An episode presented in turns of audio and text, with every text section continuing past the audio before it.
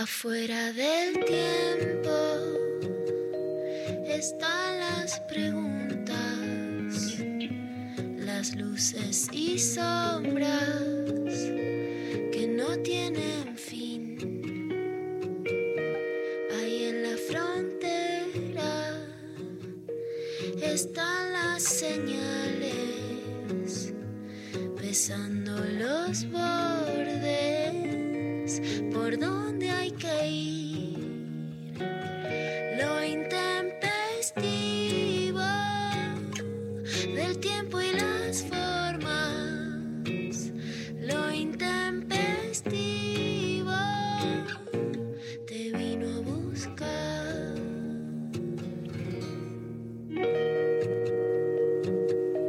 aquí estamos, última semana al aire en Lo Intempestivo. ¿Cómo te llevas con esos finales, María Stanriver? Muy bien, me llevo muy bien. Final suena a final de facultad, ¿eh? Con esas no me llevo nada bien. Si te va bien, te llevas... Bueno, pero llevarse bien no significa después, o sea, que te vaya bien o no. Significa cómo te llevas vos, cómo te relacionás. Es mucho más importante el proceso que el resultado, ¿no? Sí, Igual si te va mal en el resultado la pasas como el orto, o sea, proceso bueno y te aplazan, es la peor combinación. es como jugar bien al fútbol y perder el partido, todos los partidos, jugando bien. Claro, no. No ¿Qué funciona. preferís en, en el fútbol? ¿Jugar mal y ganar o jugar bien y perder? Imagínate si te digo jugar bien y perder. No, me muero. Podría ser un escándalo. Escándalo familiar. Digo esto porque hoy, increíblemente, hoy tenemos dos entrevistas.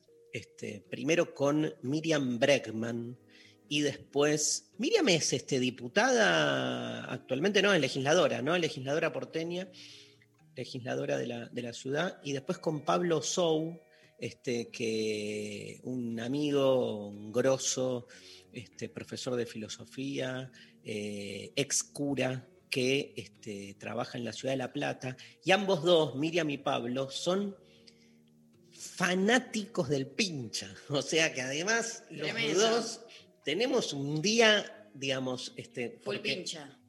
Full pincha, que a los dos le voy a preguntar esto, obvio que los dos van a decir, ni se discute, Darío, este, tanto desde el catolicismo como desde el marxismo trotskista, coinciden, van a coincidir en que importa ganar el partido más allá de que hayas jugado bien o mal.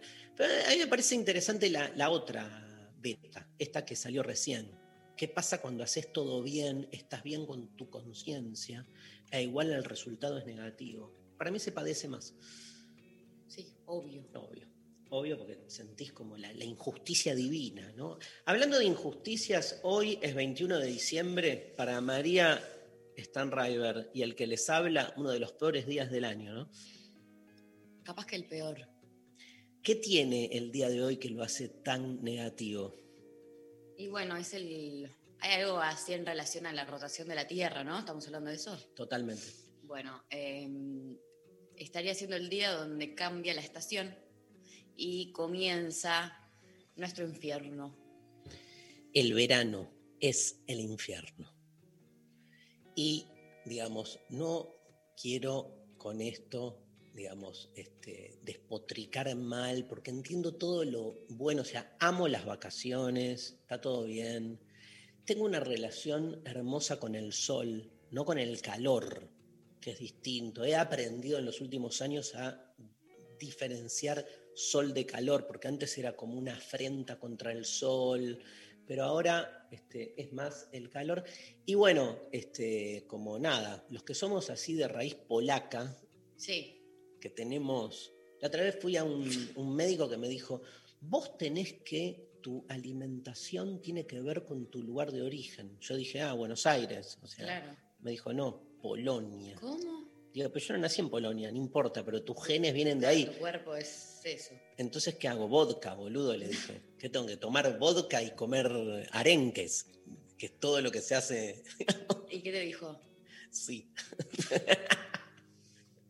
No me dijo que tome vodka, pero me dijo, pensá tu alimentación más en función de tu, de, de tu proveniencia genética terrible. Me mato.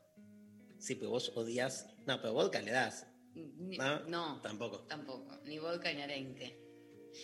Tenemos para la gente, bueno, Luz- eh, Luciana Pecker este, no va a estar estos días. Le mandamos un gran abrazo. Enorme. Este, probablemente retorne. El programa termina el miércoles, ¿sí? Pero por ahí la semana que viene tenemos alguna novedad más en función del el tratamiento de, de la ley de aborto. Este, eso después este, se termina de decidir en el marco de, de la radio, pero eh, oficialmente lo intempestivo termina este miércoles. Vamos a estar haciendo este programa estos días con, con- con María Stanriver y hoy tenemos una consigna tremenda que la gente ya hizo explotar las redes, nos están llamando. Mirá, mirá, mirá Escoltore, que, Escoltore está. ¿qué hace Escoltore tocando ahí el Instagram? Este, estás cada vez más parecida a Escoltore, Sophie Cornell. ¿Por qué no te, no te buscas una foto de Escoltore y hacemos tipo... Gusta. Un... Ay, sí, por estornudar. ¿Está por estornudar, María? No, pero se me al fue. aire, al aire. Se me fue, se me fue. Eh, hacemos un Photoshop ahí, un montaje con la cara de Sophie Cornell y el cuerpo de Escoltore. Me encanta, me encanta. Yo lo hago, ¿eh? Dale. Este, contame cuál es el. ¿Murió Escoltore? ¿Murió? Acá me tiran que murió. No. Es como el dato de murió Menem, boludo. A Dale. ver. María, este, ¿a dónde? Ah, yo chequeando, yo ya googleando tipo Escoltore, como que me chupó huevo en la consigna. No, ¿cómo que no? Em, ¿Qué es lo que más odias del verano? Esa es la consigna de hoy. Sí, bien fácil. Simple, directa y a los tobillos. Nada de veranistas, ¿no? No, bueno, bancamos, somos tolerantes, demo- críticos. democráticos, pluralistas, este, así que le damos lugar al, al- al veranista. Acá somos otonistas, inviernistas. Igual prefiero el verano que la primavera. ¿eh? Sí, ¿En serio? en serio, porque la, la primavera me da todavía como esa sensación de optimismo acendrado, ¿viste? Ese optimismo ingenuo, trucho, este, donde la gente, a la gente le renace como esperanzas hegemónicas, ¿Cómo sería una esperanza no hegemónica? algo genuino. No, lo que, viste, la esperanza hegemónica es como repetir los mantras progres que hay que repetir. Así como hay mantras de, de, digamos, chetos, hay mantras progres también. En cambio, eh, y eso es muy primaveral, o sea, como que, dale, es primavera, Claro, como no podés ser ortiga, no podés. claro, no podés angustiarte. bajón, claro. Claro, ¿por qué? Porque las flores crecen, sí, después mueren, boludo. En algún momento. Y ese es el mejor momento del año. Sí, no sé si el mejor, vos sos como demasiado fan. Vos te, te, te pareces, hablando de bilardismo, te pareces a Mauro, mi hermano, tu tío, Sí. que por lo ejemplo, conozco. sí, cuando yo, digamos, este, defiendo el bilardismo, digo que es una forma de jugar al fútbol que este, permite como garantizarse mejor el resultado. Mauro Sí. dice, yo disfruto más viendo cómo tiran la pelota afuera, ¿entendés? Como que se vuelve un ok, extremista. extremista. Vos sos extremista. pero porque para la tibieza no hay lugar en mi Vamos. persona. A los tibios los vomitará Dios. Eso es un vómito. Es Dios. Vomitando tibios. Sí, sí. Es difícil vomitar tibios, la verdad, todo un laburo, una energía. Hablando, hablando de Dios, aparte el tibio es el que vomita. Es una frase medio rara. Porque viste que cuando alguien tipo, ay, no te lo bancás, tibio. Pues, bien lo que sí, digo. Sí, sí, estaba, pero la, la frase original, lo- el que Sí, vomita sí. era- es Dios, no Sí, es, es bíblica. Dios vomita a los tibios, los vomita como. Aparte del vómito, loco, ¿quién dijo? O sea, se entiende la patología, pero a veces es catártico. Dios, vomitate Sí. un poco a ver si cambia un poco el escenario mundial. Vomitate algo mejor. Vamos a hablar con Pablo Sou sobre la Navidad y a ver si le encontramos un sentido distinto. ¿Sos de.? Ya hablamos tanto de eso. Fuiste, fuiste a hacer las compras de los regalitos de Navidad. Sí, ya fui. Mentirosa. ¿En serio? Le dediqué todo un día de mi vida a eso. ¿Qué día? Martes, no sé, ya ni me acuerdo, pero lo hice.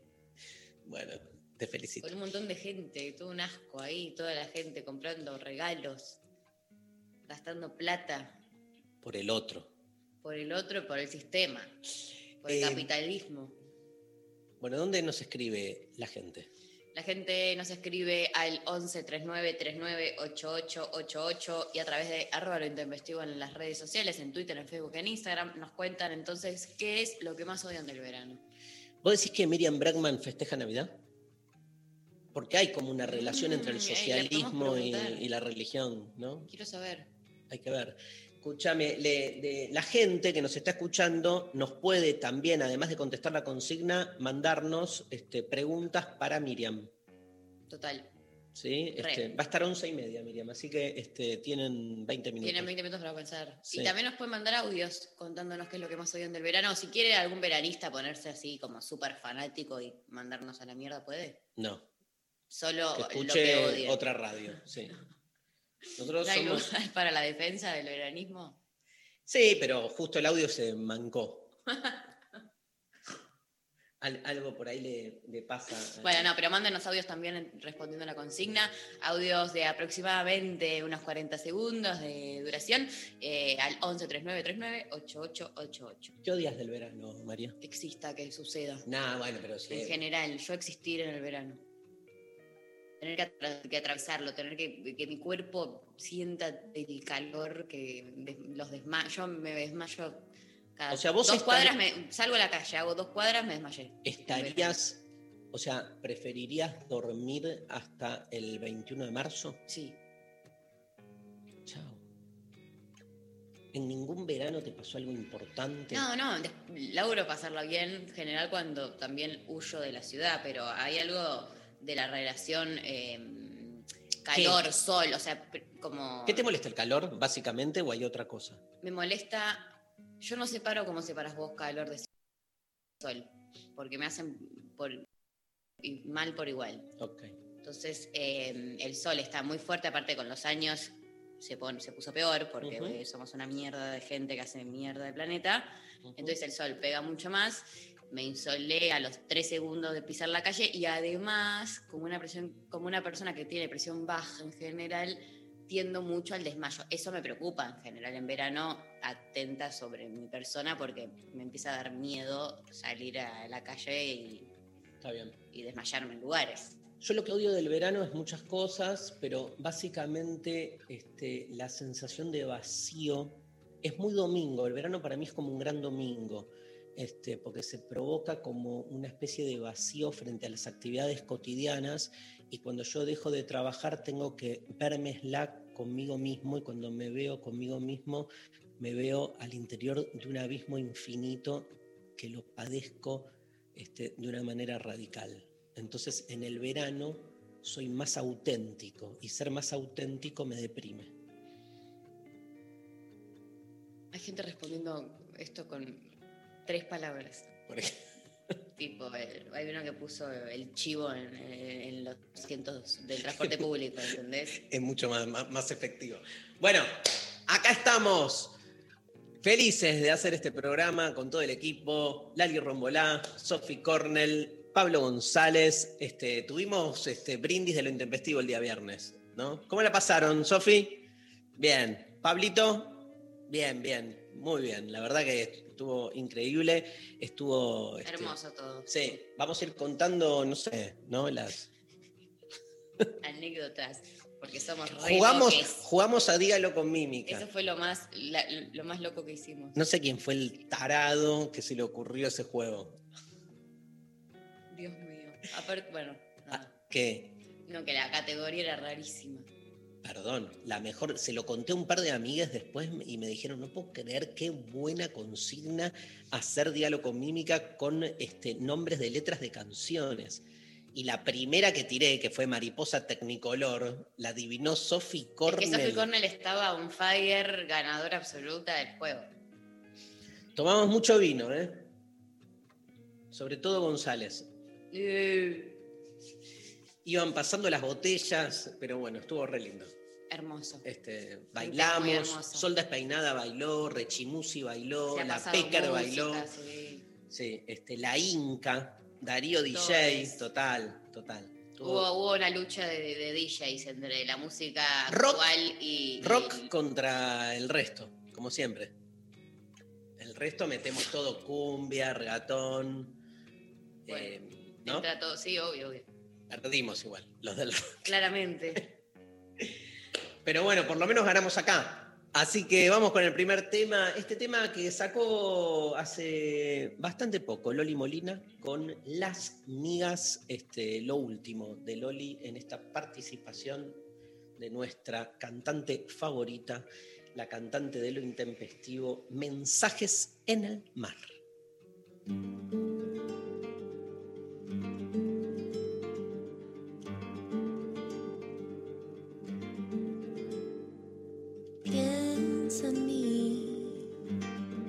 Veas las montañas y el sinfín en el verde de los árboles que van dibujando los paisajes de tu andar. Llévame en tus pasos y en tus manos sin temor, como el río lleva un canto, paisajes de tu andar. Y así pasarán tantas cosas, tanto amar. Y así viajarán los mensajes en el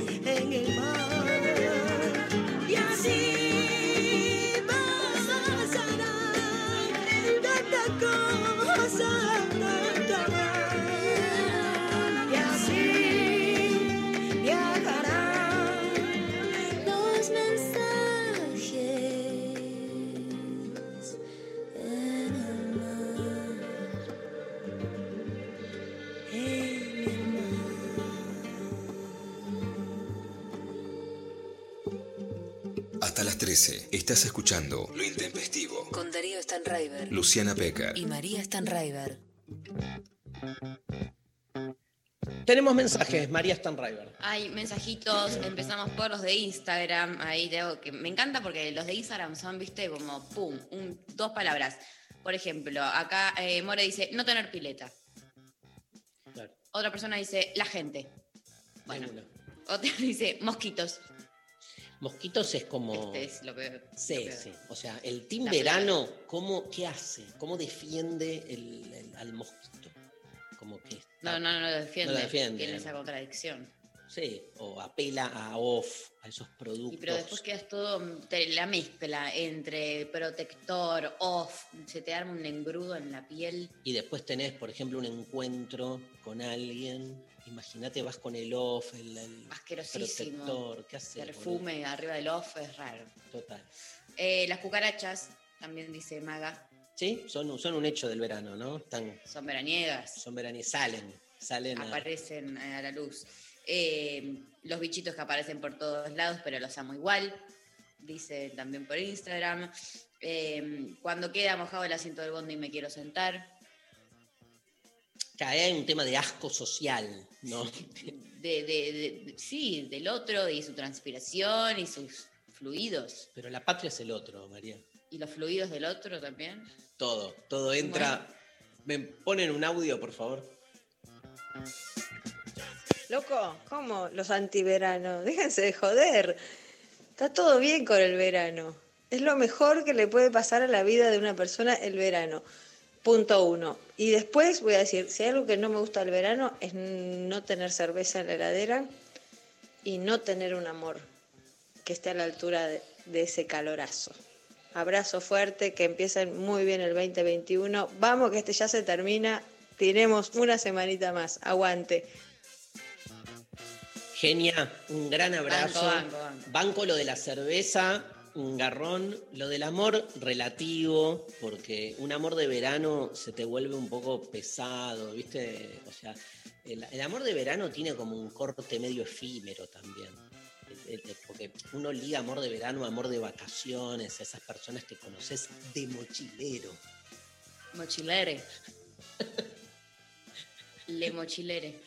Todo amor de verano, después cuando lo querés volver una relación continua, termina como el orto, claro, porque No funciona. no funciona salvo que tu vida sea un, un- Un gran- una gran mochila. una- un gran verano, tal cual. Verano, este, y lo primero que dijo. Verano, verano. Este, que verano. Sí. Mm, malísimo. Eh, lo que le quiero decir a la, a la oyente que nos grabó ese audio hermoso es que no diste ningún argumento a favor del verano. Dijo, eh, no córtenla, loco, eh, soy a favor del verano. lo mejor que te puede pasar en la vida. Claro. ¿Por qué? Justifique. Justifique. No está aprobada, es un examen sin justificación. Te queremos, pero justifique. ¿sí? A ver, más mensajes. Bueno, nos dicen eh, la aceleración de la descomposición de los alimentos. Igual gastroenteritis, síndrome urémico. No podés olvidarte algo afuera de la heladera que se pudre más rápido. Eso es un gran argumento en contra del verano. El invierno es como una gran heladera que te mantiene eh, eh, tu economía a salvo, ¿entendés? Acá eh, también nos dicen que por usar off, el chape y la midas adjuntas se vuelven un poquito amargos. Casi me peleo con, una, con un vínculo por el off. Mira, Era, sí, con off no. Y yo no había manera, o sea, bueno, no nos veamos en verano, punto. Porque no hay manera, o sea, yo soy muy de la naturaleza, todo, pero con el mosquito, ya te conté, o sea, cuando no funcionan los acuerdos asambleísticos y charlo con el mosco y le digo, loco, o sea, porfa, no me pique, yo no te mato, y me pica igual, ahí en vez de matarlo, voy al off. ok. Yo antes de destruir al otro, me acorazo a mí mismo. Me pasa con las cucarachas y acá tenemos un problema con María porque María las detesta y necesita que las mate y yo matar a una cucaracha es imposible. Lo que hago es hacerlas ir, les marco el, el camino de salida, este, ¿no? Dios. Dios creó a las cucarachas también. Pero como si uno le pudiera decir a cucaracha, anda para allá y no vuelvas. Te juro que me hacen caso. No, porque vuelven. Son otras, Se reproducen y, y vuelven otras. como los pobres. ¡No! ¿Estás queriendo decir eso? ¡Eh, cuca, cuca! Bueno, ¿sigo? Sí. El calor ese pegajoso que no te deja ni caminar y se te pega toda la ropa al cuerpo, un asco. Bañarte y transpirar al mismo tiempo. Em, Dura menos el efecto del baño. también, o sea, hace que uses más jabón, por ejemplo. O sea, son todos efectos negativos para Sí, la no. economía popular. Y además, eh, a nivel ecológico, mm, gastas mucha más agua porque te das más ducha. ¿Viste? Y gastas más luz por el aire acondicionado. Eh, clase media privilegiada. ¿Me pones otro audio? Buen día, oscuridad. Sí, el verano es un asco. Dormiría todo el día y saldría afuera solo de noche. Odio el calor, me baja, no puedo ni pensar. Solo leer sin moverme por ahí y me quedo dormida porque hace calor. Odio el calor. Aguante el frío. Frío. Genia. Buenísimo. Bueno, acá estamos muy, muy homologados. ¿Qué? Gracias por el mensaje. ¿Qué decís, Pablo, que había mucha gente team verano? ¿Dónde están? ¿Dónde están los timberanos? Ponemos un team verano. Vamos, damos, damos. Damos la batalla. Damos la. Hay escritos, hay A ver, a ver. Quiero leer. A ver, ¿tenés, Maru? Eh, sí, los timberanos dicen, amo el calor, así como en mayúscula. Qué buen Me- argumento, ¿eh? Me mudaría a Cuba. Eh, la peor, Andate a Cuba. Andate a Cuba. Tenés socialismo y verano. Pará, porque eh, ahora van a aparecer más. ¿Qué No hay tantos, ¿eh? Acá dice uno, eh, dice, lo que más odio del verano son los que se quejan del calor. Sí, nosotros. Y Lali Y- Rombolá dijo que ella también piensa eso, ¿Qué piensa? lo mismo que esta persona. Y Lali Rombolá se queja del frío en invierno. Hace lo mismo al revés. Hay muchos, eh, Aparte en invierno, el amor es como más interesante porque te, te enganchás con el otro desde un lugar también contenedor. En el verano, viste, es como que hay un momento donde el cuerpo del otro... Ay, me están escribiendo.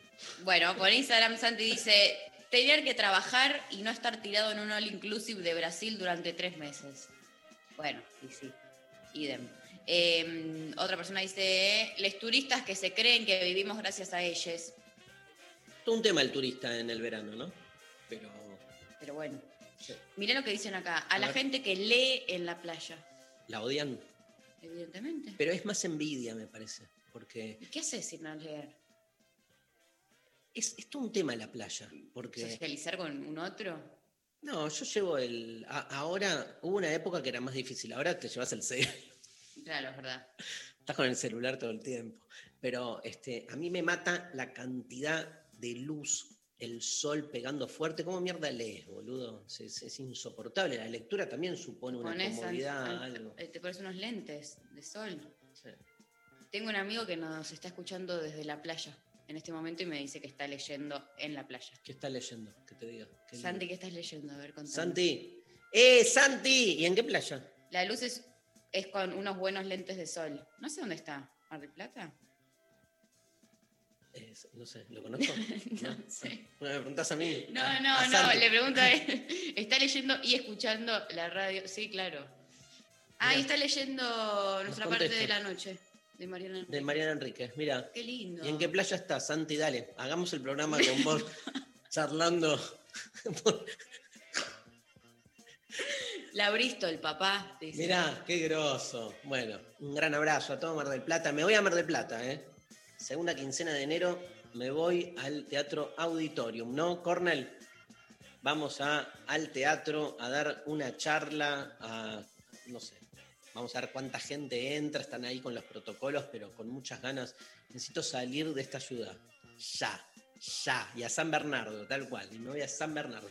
Señoras, señores, música, que se viene Miriam Brackman en lo intempestivo. Este, últimos tres programas del año. Vamos, por favor, si te parece, querido Pablo eh, González, con Pablo Cornell, iba a decir, mira, con este, sí, voy con una novia mía, sí, este, que se llama Bjork, Bjork, sí, este, Like Someone in Love en Lo Intempestivo de Verano.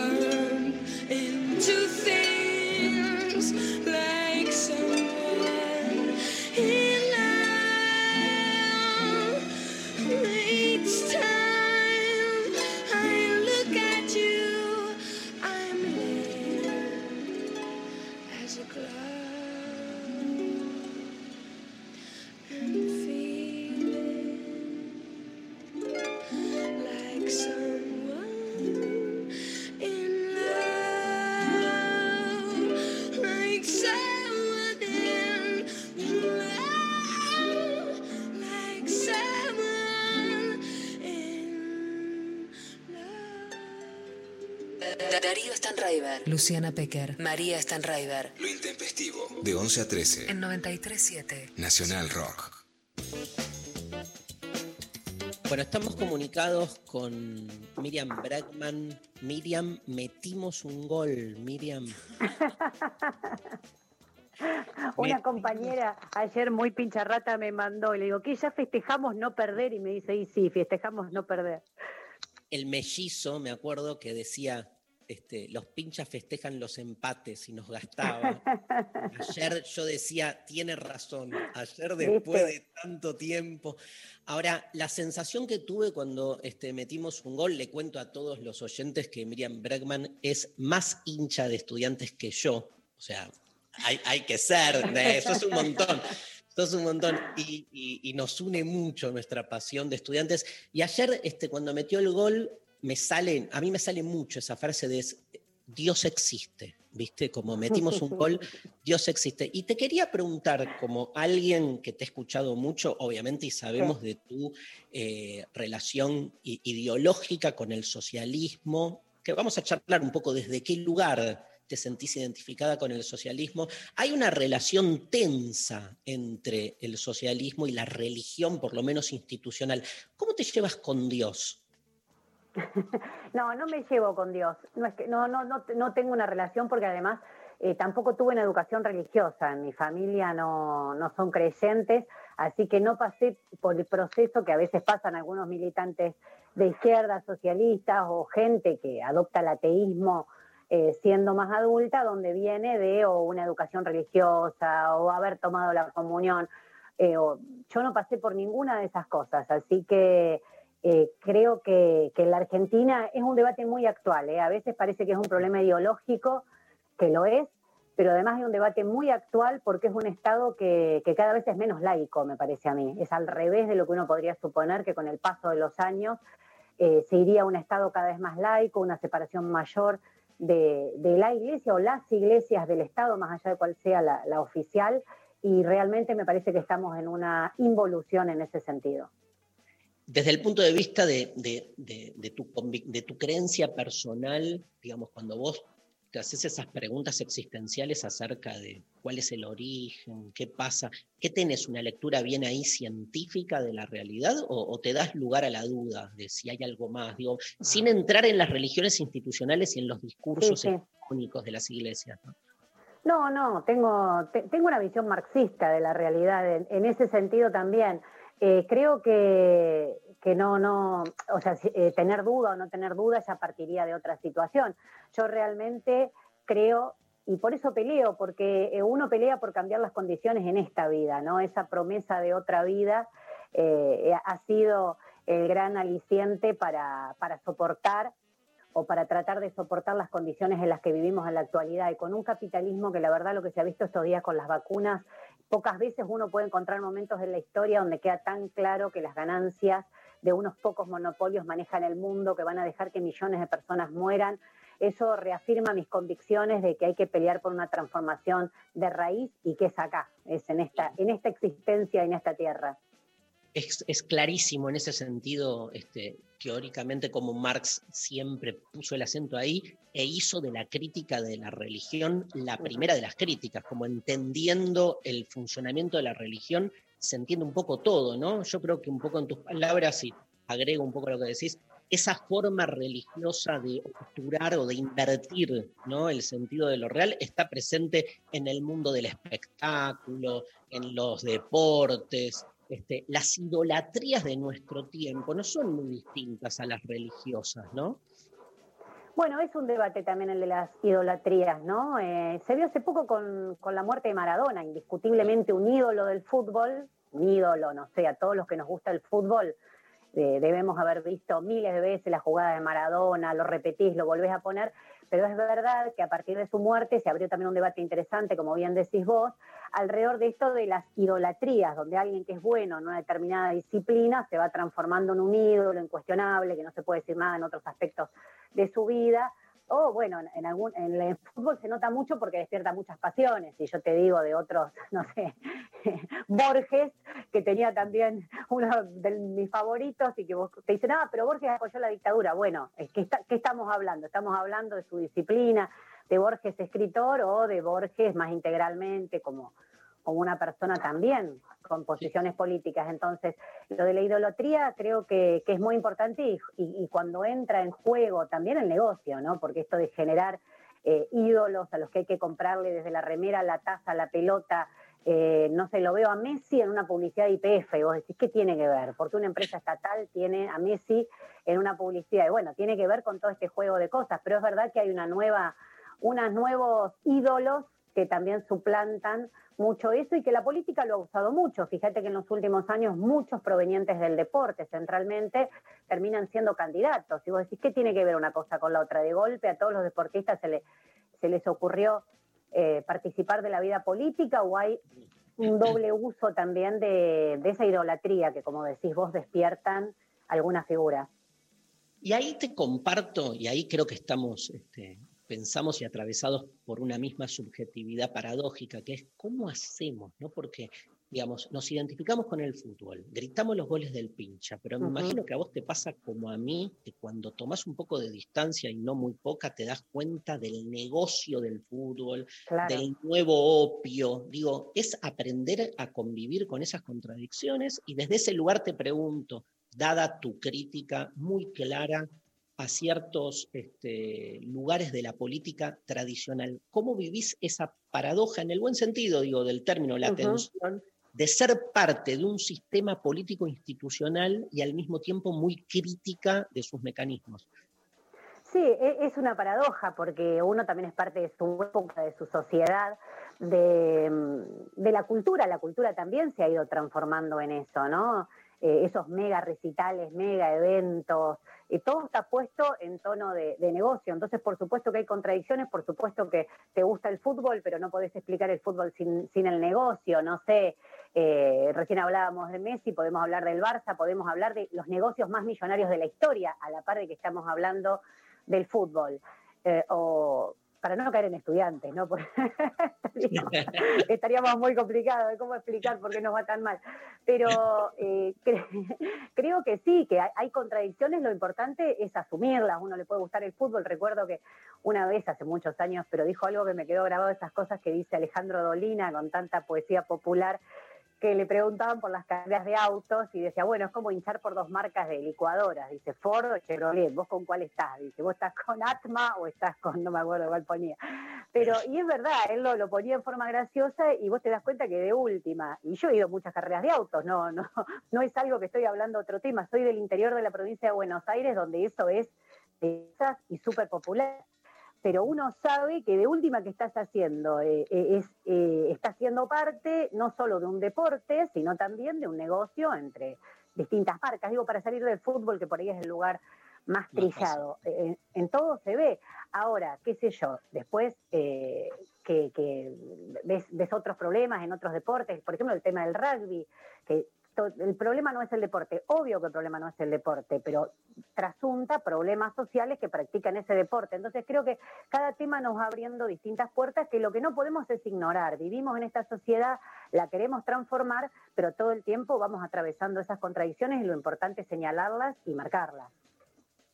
¿Cuál es, y tengo una pregunta por ahí un poco ya más, este, no sé si coyuntural, pero más puesta en, la realidad concreta de, la institucionalidad del movimiento que vos representás también? Digo, este, es, eh, se sabe y, muchas veces eh, son discusiones internas que después uno sabe, ¿no? Salen a luz que hay como dos posturas dentro de, llamemos el FIT, ¿no? Está como la postura más aliancista y la postura más como vista, ¿sí?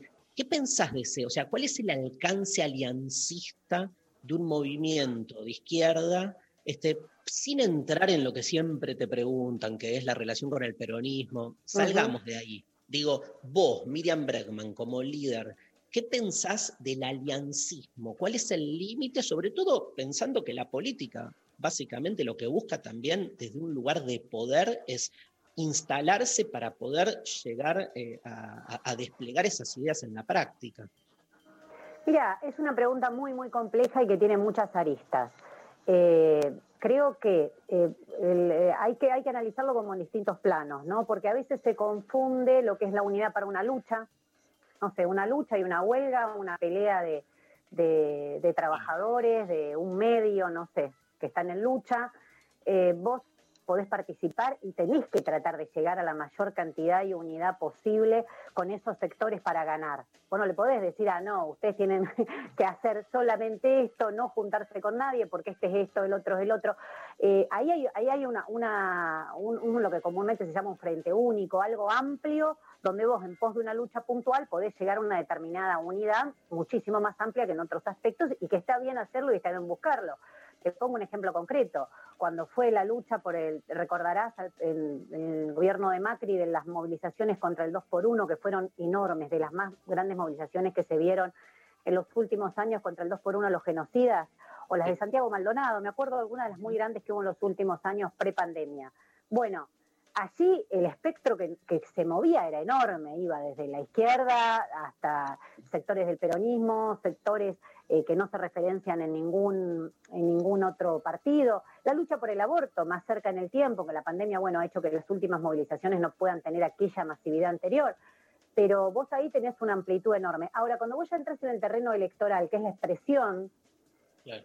de tus ideas políticas, de tus objetivos, ahí es distinto, porque ahí vos no podés confundir, ahí no podés decir, mira, yo puedo juntarme con este para ganar un cargo, porque, porque después se ve, porque después eso se nota. En la Argentina se han hecho acuerdos enormes, no duraban tres días, terminaban todos separados por distintos lugares y la izquierda ha participado de alguno de esos.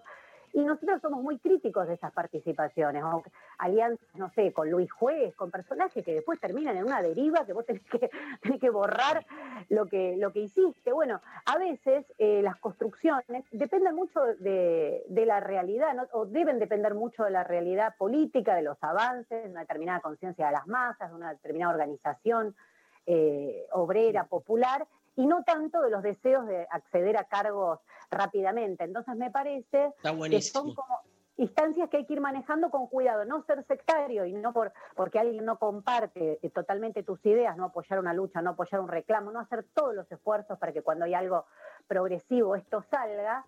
eh, eh, cosas más puntuales, te digo, qué sé yo, una paridad en las listas, algo que estuvo hace unos días en Jujuy, cosas muy, muy eh, puntuales eh, hacen que uno tenga que hacer toda una experiencia, aunque uno plantee claramente cuáles son sus posiciones, los límites que ve, pero cuando vos ya estás hablando de otra elaboración política, me parece que es otra cosa. Está clarísimo eh, y, comparto. ¿Te, te molesta la forma en que los medios eh, generan una representación de la izquierda como algo infantil o ingenua? Viste que siempre hasta eh, eh, se mofan ¿no? de, de- de la izquierda de ese lugar, que es un discurso que prende mucho. Sí, pero no sé si son los medios en general. Me parece que hay intereses detrás de esas cosas. Los medios está bien, yo también lo denominaría así como vos, diría los medios, pero me parece que hay intereses políticos detrás de esas cosas, porque cuando vos empezás a ver quiénes son los que lo dicen, eh, por qué lo dicen, a quiénes están aliados, para quiénes trabajan o qué hacen, a veces empezás a descubrir que hay cosas. Eh, yo siempre pongo los ejemplos donde, no, donde directamente no te preguntan qué pensás, sino caricaturizan lo que vos decís o suponen que vos decís. Pero no te llaman y levantan un teléfono y dicen, usted, Bregman, ¿por qué opina tal cosa de tal tema?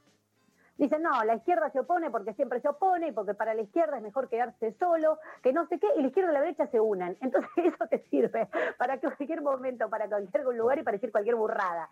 Después lo que vos dijiste se cumple y vos decís, ah, mira vos, yo te digo porque lo viví, mira, un ejemplo que a mí me quedó grabado porque es una de las peores leyes que para mí se han votado en muchísimos años a la Argentina, que es la ley del arrepentido.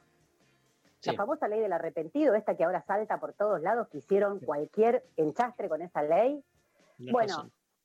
hicieron un desastre. Solamente cinco diputados la votamos en contra. Vos no sabés lo que era. Bandejas del Congreso donde nos agarraban en los pasillos y decían, ¿cómo? Vos no vas a votar la ley del arrepentido. Vos estás a favor de la corrupción. Cuca, cuca, corrupción. Bueno, mira, una- y vos decís, yo soy de izquierda, no tengo nada que ver, rechazo la corrupción, rechazo el sistema capitalista que la produce, pero yo no voy a votar esto, que lo que están votando es una extorsión, la posibilidad de que estos mismos jueces y fiscales te extorsionen.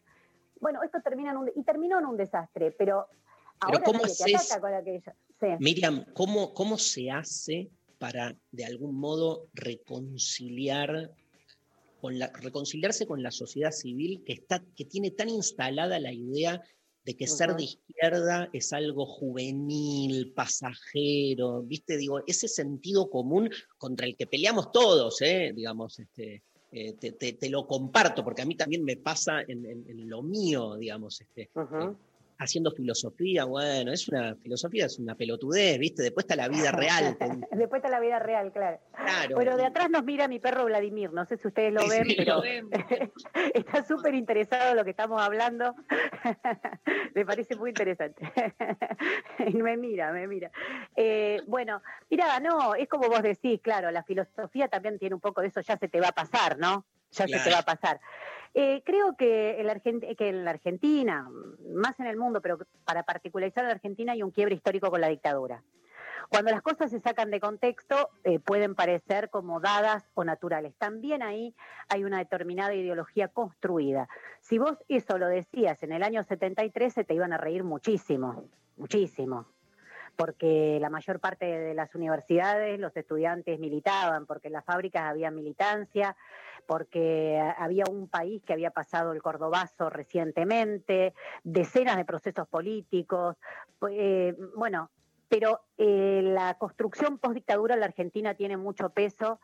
Eh, vos fijate que el propio Nunca Más, el prólogo del libro Nunca Más, en su versión original, eh, juega con estas dos cosas. Nunca más los genocidas, pero nunca más la militancia que cuestiona el sistema, ¿no? Y vos sabés que yo no, no, no, no acuerdo con, con la estrategia guerrillera como estrategia política para cambiar este sistema, pero sí había una demonización profunda de eso y a partir de eso se fue construyendo toda esa ideología y el neoliberalismo la explotó, porque el neoliberalismo dio por finalizada la ideología, dio por finalizada la existencia de la clase trabajadora, qué sé yo, se han dicho cada barbaridades, que la pandemia ha puesto en lugar a muchos, ¿no? Porque se dieron cuenta que si los trabajadores no iban a la fábrica nadie ganaba un peso y que había que tener trabajadores esenciales, había que hacerlos ir igual, por más que hubiese pandemia, no todo el mundo se podía quedar en casa, bueno, es otro debate, pero sí que lo de la izquierda creo que tiene que ver mucho con eso y permanentemente que combatir esas demonizaciones, esas ridiculizaciones, como hablábamos en el punto anterior, son todas cosas muy profundas a combatir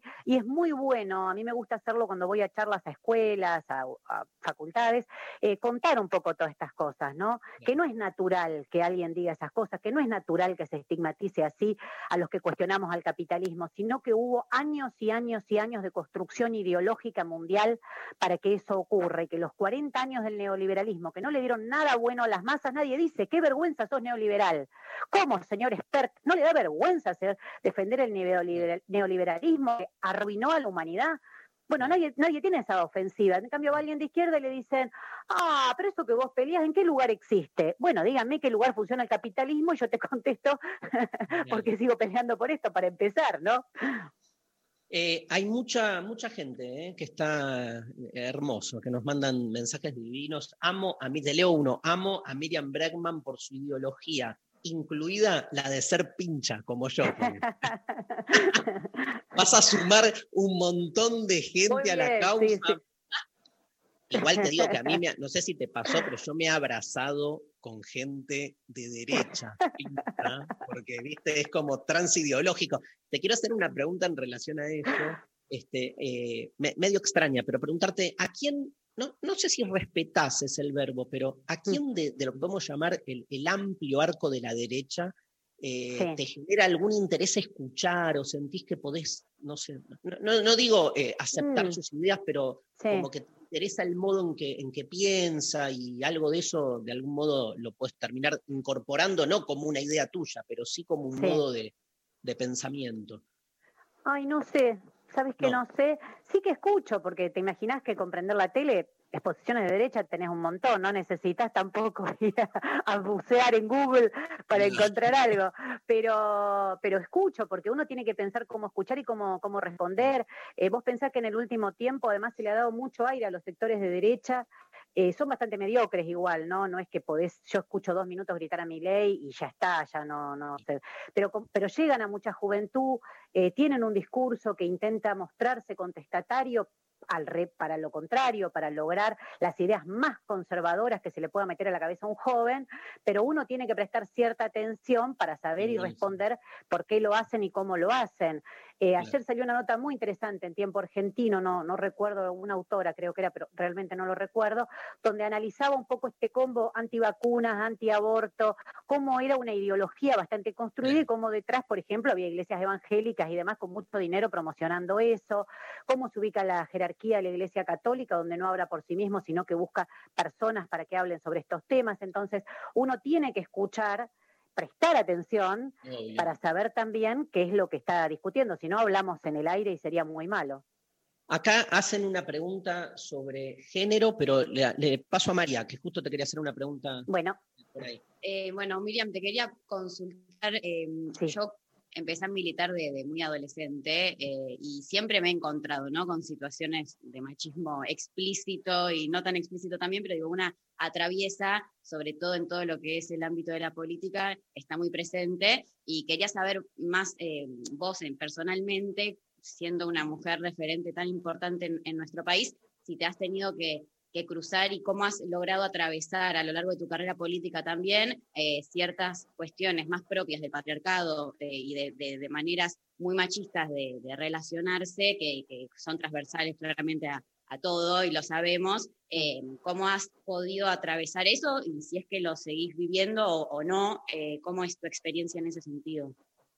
Lo sigo viviendo, lo vivo con furia, con furia, lo reconozco. Mira, estaba mirando estos días la serie de Borgen que no la había visto y veo el marido y me, y me indigno, digo, claro, si ella fuese un hombre no pasaría esto. Sí, sí, no. eh, lo que pasa es que yo también vengo previo o, o paralelamente a mi militancia de una participación muy grande en, el- en las causas a los genocidas, en el Poder Judicial, causas laborales con relación con sindicatos, trabajadores, jueces, fiscales. Entonces, eh, el ámbito de la política no me sorprende más que el otro, para nada. A veces puede haber un poco más de doble discurso, eso sí, sobre todo en los últimos años, donde ser machista, hacer chistes machistas, tener actitudes abiertamente machistas no está tan bien visto. Pero, pero que, el ámbito, bueno, el Poder Judicial es algo terrible. Yo empecé muy joven como abogada de sindicatos, de fábricas recuperadas, de trabajadores organizados desde las bases, o sea, todas cosas siempre muy molestas para el ámbito judicial y ni que hablar después con las causas de los genocidas. Eh, y sí, es un ámbito sumamente machista. Lo atravieso como cualquier persona, pero con un, una, una cuestión completamente diferente que yo siempre reivindico, que esto en la izquierda no está aceptado. Entonces, eh, eso que, con que no esté aceptado, con que no se admitan ese tipo de actitudes, se eliminan, uno pasa a, a- eh, no, no es así, pero es otra, es otra discusión. Se parte desde otro lugar y se parte Pero hay, hay, hay al interior, perdón, eh, Miriam, al interior del Sí. FIT, se da esta discusión porque o sea, el machismo es trans, trans, o sea, pasa por todos lados. Me imagino que, pero me imagino que también, digamos, en el campo progresista hay obviamente una conciencia y una necesidad de trabajarlo, aunque este, después vos te sigas encontrando al interior de tus propios grupos de militancia con actitudes machistas. ¿Qué, qué, qué se hace ahí? Mira, te pongo un ejemplo concreto. Esto que en los últimos años se ha puesto de acuerdo, se ha puesto de, de, mm, eh, que se usa mucho como el tema de los protocolos, no sé, la UBA tiene un protocolo de, contra la violencia de género, etcétera, etcétera. Eh, en, los partidos de izquierda, en el mío en particular, el PTS, eh, eso existe con otras características, ¿no? que tienen que ver con la propia organización partidaria, pero existe desde siempre. Siempre las mujeres tuvimos un lugar donde ir a reclamar y plantear frente a actitudes de ese tipo, no, no es que eh, nació ahora. Por eso te digo, eh, yo hace unos días escribíamos algo que no tiene que ver directamente con esto, pero que demuestra un poco lo que te digo. En el 73 la izquierda planteaba el derecho al aborto en la campaña electoral. Entonces, no es que nosotras, eh, como programa, digo, ¿no? Aceptado por varones y por mujeres, no es una pelea que las mujeres tuvimos que dar para que los varones de, nuestro, de nuestros partidos aceptaran que nosotros reclamamos el aborto legal y estamos en una pelea como están, vemos ahora esa cosa descarnada en el Senado, que ahí sí verdaderamente es transversal, porque va desde Mayans, el jefe del bloque peronista, pasando por sectores radicales, pasando por el PRO, eh, mayoritariamente, eh, cómo se unifica transversalmente contra los derechos de las mujeres. Bueno, eso es lo que yo digo que es completamente, completamente distinto y que lo planteo como un lugar desde donde dar las discusiones y las peleas frente a la sociedad de otra manera. No es que yo voy a decir algo y mis compañeros van a hacer así, no se van a hacer cargo. Si yo digo algo, a ver Nicolás del Caño va a decir, tiene razón lo que dice Breckman.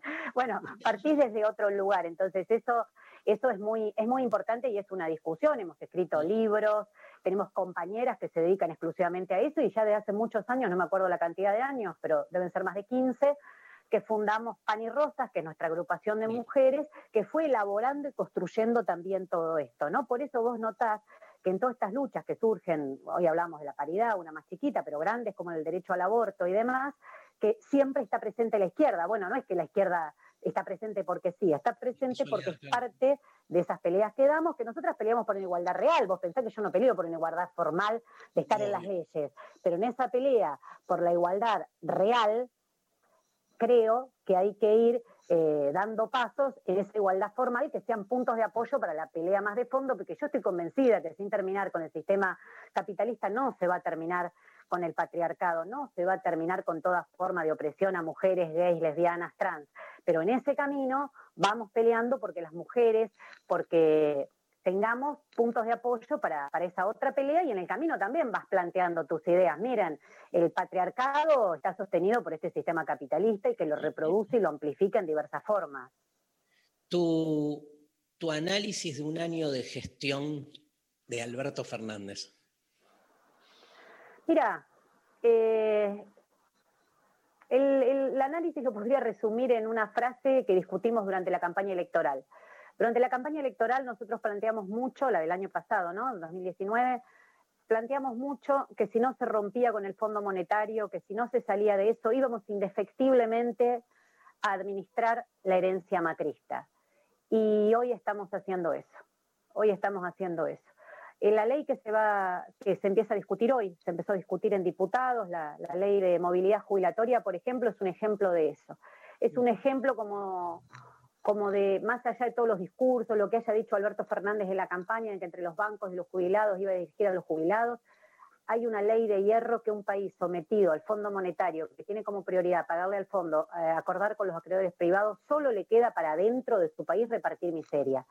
Ahora, la pandemia era esperable, era, se suponía, no, todo eso son los imponderables que vinieron después pero la Argentina aumentó la desigualdad. La Argentina no solo aumentó la pobreza como consecuencia de la pandemia, aumentó la desigualdad. Es decir, que los ricos también se hicieron más ricos en la Argentina y los pobres se hicieron más pobres. Así que creo que mi balance de un año es un balance crítico porque eh, centralmente lo económico, ¿no? Lo que te estoy marcando, pero en otros lugares eh, tampoco todo el cuestionamiento, esto que yo te decía, la ley del arrepentido, ¿por qué no se deroga? ¿Por qué no se deroga la ley del arrepentido? Es una vergüenza. ¿Por qué no se deroga la profunda reforma jubilatoria que hizo Mauricio Macri escondida en la ley de blanqueo, que determinó que cuando se termine ahora la última moratoria vigente, la mayor parte de las mujeres vamos a pasar a cobrar la pensión universal, que no solo por ley es el 80% de lo que cobra una jubilación mínima, pensá que hoy sería el 80% de 19 mil pesos, sino que además no es acumulable con la jubilación. Entonces eso que cobran muchos de nuestros padres y madres, que es acumular jubilación y pensión y con eso hacer un haber medianamente mínimo, tampoco lo van a poder hacer, por decir dos de los puntos centrales. Ninguna de esas cosas se tocaron y no se tocan porque estás bajo un régimen del FMI, porque el FMI no te va a dejar que vos hagas una reforma progresiva de las jubilaciones. Porque ¿Vos, crees? ¿Vos crees que es algo estructural al, peronismo o vos pensás que hay un peronismo este, a partir del cual se pueda pensar un, gobierno eh, emancipatorio? No, yo creo que no sé, si, no, no, sé si lo llamaría estructural, pero es el proyecto político, es una coalición amplia con distintos sectores dentro del elenco gobernante, pero esto del FMI no, no lo cuestiona nadie. Mira, Cristina Kirchner sacó hace unos días una carta impactante por todo lo que dice de, del Poder Judicial y demás, y bueno, tiene un poco que ver con esto que hablábamos del arrepentido, algunas cosas, ella lo dice de otra manera, lo menciona como una guerra judicial, pero bueno, de fondo están todas estas legislaciones que Estados Unidos impuso en la región y que son la base de eso, pero si vos mirás, creo que es la primera de la segunda ley que ella menciona como logro de su paso por el Senado, dice la sostenibilidad de la deuda. ¿Y qué es que una deuda sea sostenible? Mm. Es que vamos a aumentar las jubilaciones, es que no va a ganar más como salarios de miseria el personal de salud en el medio de la pandemia, o es que es sostenible porque es lo que el país puede pagar y vos te conformás con lo que te queda a partir de eso. Me parece que, que, ahí hay una postura donde nadie saca los pies del plato. Entonces, si vos a eso lo querés llamar estructural, lo podés llamar estructural. Pero. Eh, sí, sí, y hay, una, y hay, una, hay una postura donde la izquierda siempre dijo lo mismo, ¿no? En este sentido, siempre fueron muy claros ustedes en relación a, a, la posición con la deuda. Es que, Darío, no. Vos pensás, eh, con la democracia, hace días tuvimos un debate sobre la democracia. Eh, el balance trágico es que, es que, con la democracia capitalista, le agregaría yo, no se comió, no se curó y no se educó. Entonces vos tenés que pensar por qué a la salida de la dictadura, ¿qué pasó? No, yo no te estoy poniendo el país socialista por el que yo peleo, te estoy comparando con el 74, con el 73. Eh, ¿Por qué nunca más se volvió a esos índices de desocupación? ¿Por qué nunca más se volvió a eso? Bueno, ¿qué, qué fueron esos cambios estructurales que ocurrieron en la Argentina y que hicieron que la Argentina tenga todos los índices así. A veces suben un poquito y vuelven a caer, a veces suben otro poquito, pero siempre la línea general es descendente. Y eso tiene una de, de, sus grandes explicaciones, es en que la dictadura militar redobló las ataduras del país al capital financiero internacional, la ley de entidades financieras sigue siendo la de Martínez II, es algo que nadie te lo puede explicar. Vos ¿cómo que la ley de entidades financieras en un mundo donde el, lo financiero rige eh, prácticamente todo, ¿cómo puede ser que la ley sea de la dictadura? Y es de la dictadura. ¿Y cómo puede ser que la dictadura metió la prórroga de jurisdicción? Entonces, si vos vas a un juicio con un fondo buitre, tenés que ir a Nueva York. Sí, y sigue siendo así, lo hizo la dictadura a los dos meses de asumir y ahora del golpe y ahora eh, se sigue renovando por pactos sucesivos. Entonces, vos ves ahí que el gran saqueo de la Argentina eh, tiene, tiene en eso una, una, una impronta que si no salís de ahí, no, no, todo lo demás que discutís son pequeñas cositas y desocupación del 20 o el 25, y eh, pobreza del 20 o del 25, o ahora que estamos pisando los 40 puntos. A mí me indigna, a mí me duele, yo no quiero discutir eh, si hay más pobreza de este lado la General Paz, del otro lado General Paz. A veces veo unas discusiones medio entre unitarios y federales que son medio vergonzosas. Yo quiero discutir que la Argentina no puede vivir en esta situación, que es humillante, que es humillante que los ricos estén cada vez más ricos, que con la pandemia los laboratorios ganen millones, que con la pandemia ganen tipos como Galperín y que encima después se llevan el domicilio Uruguay y se matan de risa. ¿Qué sé yo? A mí me parece que todo eso en algún momento hay que discutirlo profundamente. Gracias, Miriam, un placer, gracias por tu tiempo. Este, la verdad que nada, está buenísimo esto, que circulen las ideas y, tener tiempo para, para, escucharte. Está buenísimo todo lo que traes, lo que haces en la legislatura, bueno, la militancia, todo. Este, está nada, y, y tu defensa irrestricta del, bilardismo leninista, ¿no?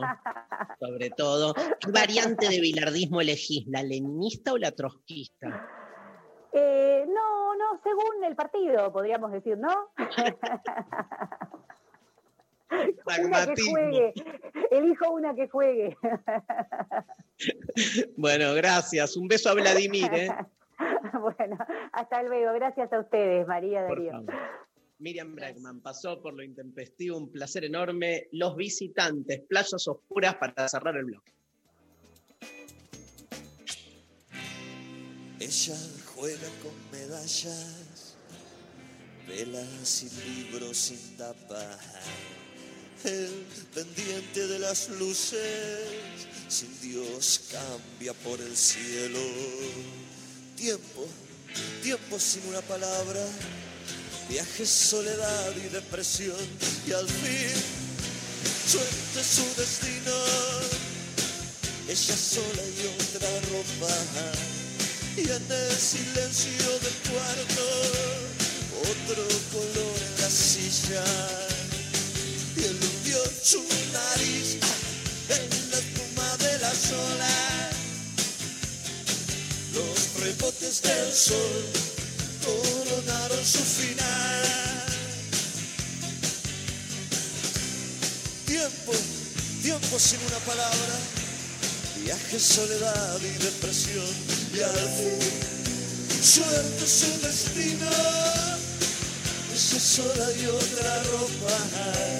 Y en el silencio del cuarto otro color en la sisa y el hundió su nariz en la espuma de las olas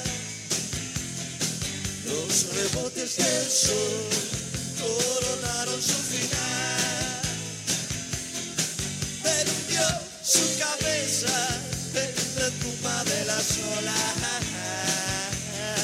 Los rebotes del sol coronaron su final. Lejos de una isla marrón, sin espejos y sin brújula, plazas oscuras por las luces cambia el cielo y hundió su cabeza en la tumba de las olas. Los rebotes del sol coronaron su final. Él hundió su nariz en la tumba de las olas. Los rebotes del sol su final. Lejos, en una isla marrón, sin espejos y sin brújula, plazas oscuras por las luces cambian el cielo y él hundió su cabeza en la tumba de las olas. Los rebotes del sol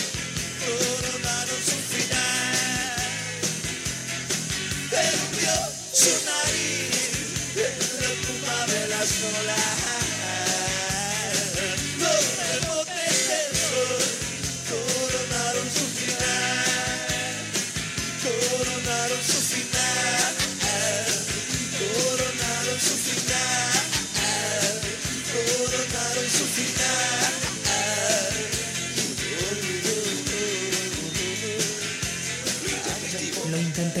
Hasta las 13.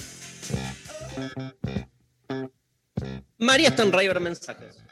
Mensajitos, buen día Intempes, nos mandan por WhatsApp. Lo que más odio del verano es garchar y estar todo pegajoso. Obvio en el momento no importa nada, se garcha y punto, pero después del roce y que ya se bajan los decibeles parece que hay que despegarse. Y sí, se podría prender el aire acondicionado, pero no siempre se da la oportunidad de su existencia. Igual garcha, dice. Sí, dice No que es igual que deja garcha. de, pero es cierto como... Más incómodo. Sí, sí, el otoño es la gran estación para coger, es el otoño. Es fascinante, me parece. Es eh, otro, otro clima in- incluso interno. Voy a escribir un libro sobre el. ¿Sobre el otoño? Sí, el otoño y el garche. Garchando en otoño se llama. Y, y bueno, está bien.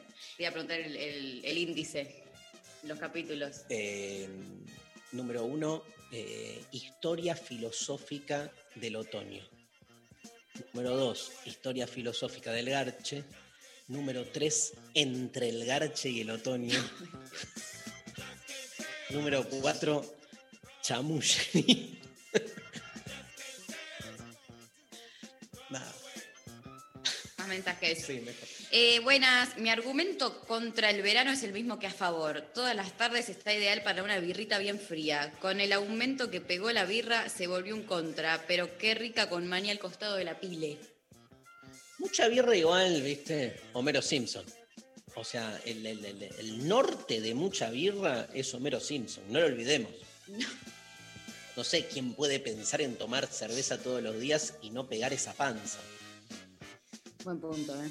Eh, hola, buenos días intempestivos. Yo con los insectos tengo un trato. Si están adentro de casa, si están dentro de casa, Los mato. fuera, si están afuera, si están dentro de casa, fuera. Si están afuera, salvo que sea muy provocador, tienen vía libre. Un saludo, Cristina de Villarreal. Me encanta. Se nos está agotando la batería. De- aparecer el cartel. Wing, wing, wing, wing, wing, Ya está, ya wing. está Ya estamos. Este, me encantan los tratos con los insectos. Es fascinante porque nadie le da bola, ¿no? O sea, es pensar realmente que el insecto te, te- nada, comparte con vos. Y aparte a veces hacen. Yo una vez le hablé a un mosquito y le dije, ¿te puedes ir? Y se fue. Entonces pensé que me escuchó. Domador de mosquitos. Es que siempre lo que haces finalmente ex post facto es articular la explicación sobre algo que fue de pedo de un modo y no de otro. Bueno, eh, acá también por WhatsApp dice, basta de la grieta de estaciones, es ridícula, rompamos con lo binario, amo el verano tanto como el invierno, el otoño o la primavera. Del verano, que se necesita poca ropa, del invierno, el apachamiento. A la primavera le tengo idea por la estación del amor cursi. Diría que el otoño es mi estación favorita, lo tibio es lo mío. Iba a decir tibia y me cagaste porque le dijiste al final, lo asumió, ¿no? Claro. Este, igual me gustó el desarrollo, estoy de acuerdo, estoy de acuerdo. Este, me parece que ser otonista es una manera de romper el binario, porque el binario es invierno-verano, siempre. Entonces, este, y por otro lado, la primavera, yo qué sé, me estoy reconciliando un poco últimamente. Bueno. Porque fue una primavera esta como más pasable, no sé. Pero siempre lo- los entres, los interregnos, ¿no? Nunca los extremos. Hola Intempes. Sí. Qué triste me pone escucharle decir que el miércoles termina el programa, pero los banco con el team invierno a full. Odio el verano, el calor, hacer dos pasos y transpirar hasta la oreja. Y ahora también odio que no va a estar lo intempestivo de mis mañanas. Gracias por la compañía diaria, les amo, Vela. Vela, Gracias. podés escuchar todos los, los programas de nuevo desde el primero de marzo, que están todos subidos a Spotify. Y bueno, ¿no? Sí. ¿Te imaginas? Son un montón. Tenés todo para pasar todo el verano tranquila, escuchás tres por día y llegás bien. Y el primero de febrero, renovadísimes. Comienza la segunda temporada de Lo Intempestivo, Reload. remasterizado. Hola Intempestives, los amo. Qué compañeros son todos los días. Cuán- ¿Cuánto aprendo, cuánto me, cuánto aprendo, cuánto me río? Odio a los que se quejan de verano, jajaja. Y en invierno se quejan también. Los abrazo fuerte, verde que los quiero verde. Yo odio a todos los que se quejan, menos cuando me quejo yo. Está buenísimo. Sí. Se llama no doble vara, triple vara. Acá por Instagram eh, dicen transpirar sin límites, me da mucho asco. Otra persona dice en verano extraño el frío y viceversa. Creo que a veces me odio a mí por eso. Eh, otra persona dice ser pobre. Eh, otra persona nos manda salir de la ducha y estar chivada de nuevo. Hay audio, ¿no? ¿Hay audios, González? A ver, pasan un audio. Hola chicas, lo que más me gusta del verano es poder estar en culo y no parecer Michelin en la calle, que me saco, me pongo la campera, que hace calor acá, que hace frío allá. No. El invierno es una cagada, aguante estar en culo, ir a la playa y tomar sol. Punto. Amo.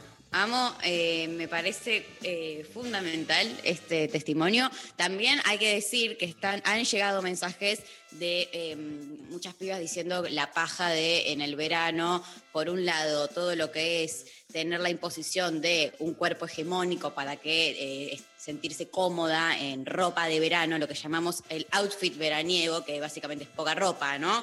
Eh, y estar en culo.